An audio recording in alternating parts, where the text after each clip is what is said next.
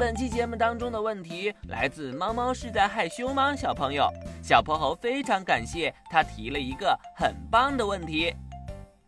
小泼猴妙趣百科电台第六十一集：太阳公公，你是谁？嗯嗯，哎呀，嗯，在家里继续待下去，我身上都要长出蘑菇了。哼哼猪烦躁的在家里走来走去，大声嚷嚷着。波波城正浸泡在一个漫长的梅雨季里，太阳已经将近一个多月没好好露过面了。哼哼猪只能趴在窗户前面，眼巴巴地看着窗外到处湿哒哒的天气。因为好长时间不能在阳光下自在地玩耍，心情开始变得越来越烦躁。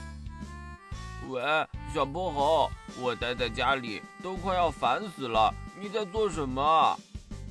哼哼猪在拨通小泼猴的视频电话前，心想：这个平时闲不住的小泼猴，这会儿肯定在家里已经闷得快要发神经了吧？没想到啊，接通电话的一瞬间。哼哼猪就被画面当中小泼猴的样子给逗乐了。视频电话里面，小泼猴戴着一个黄色的、四周毛茸茸的大头套，只有脸蛋儿从中间露出来，看上去特别滑稽。喂，哼哼猪，猜猜看，我正在扮演谁？哼哼猪一下子来了兴致。哦，向日葵？不对不对，向日葵的旁边是大花瓣。那是一杯橙子汁。小泼猴听了一阵哈哈大笑，然后摇了摇头。哼哼猪，我们叫上龙小白和憨憨一起来玩线上角色扮演游戏，怎么样？那太好了！你快告诉我要扮演什么，我现在就准备道具。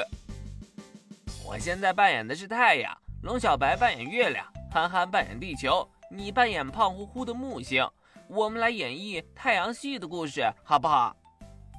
哼哼猪愉快地答应了。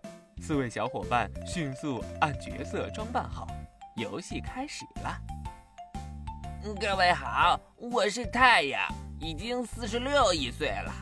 最开始呀，我只是漂浮在冰冷宇宙里的一些小小的氢气分子。慢慢的，这些分子越聚越多，越聚越多。向内的力量也越来越强，越来越强。在这么大的力量作用下，氢原子就开始了核聚变，然后释放出了无穷无尽的光和热。小泼猴学着太阳公公的语气，绘声绘色地给大家讲述着太阳的故事。我大概有一百三十万个地球那么大，表面温度大约五千五百摄氏度。中心温度高达一千五百万摄氏度呢，金属如果靠近我，瞬间就能化成气体呢。憨憨，憨憨，我发出的光线要经过八分二十秒才能到达你的地球呢。地球上的人们之所以能看到龙小白扮演的月亮，是因为月亮反射了太阳的光呢。还有，告诉大家一个好消息，下周二。我就要回到波波城上空跟大家见面了。嗯嗯嗯嗯，真的吗？嗯，真的吗？你怎么知道太阳公公在下周二就能跟我们见面了呢？其他小伙伴又高兴又急切地问道：“因为我看天气预报了呀。”小泼猴刚一说完，小伙伴们便齐声哄堂大笑起来。虽然太阳有时候会躲起来，但它终归会冲我们再次露出笑脸的。那个时候，花儿香，鸟儿鸣，阳光明媚，大家又可以在绿油油的大草地上奔跑嬉戏，大口大口地呼吸清新的空气，别提有多高兴了。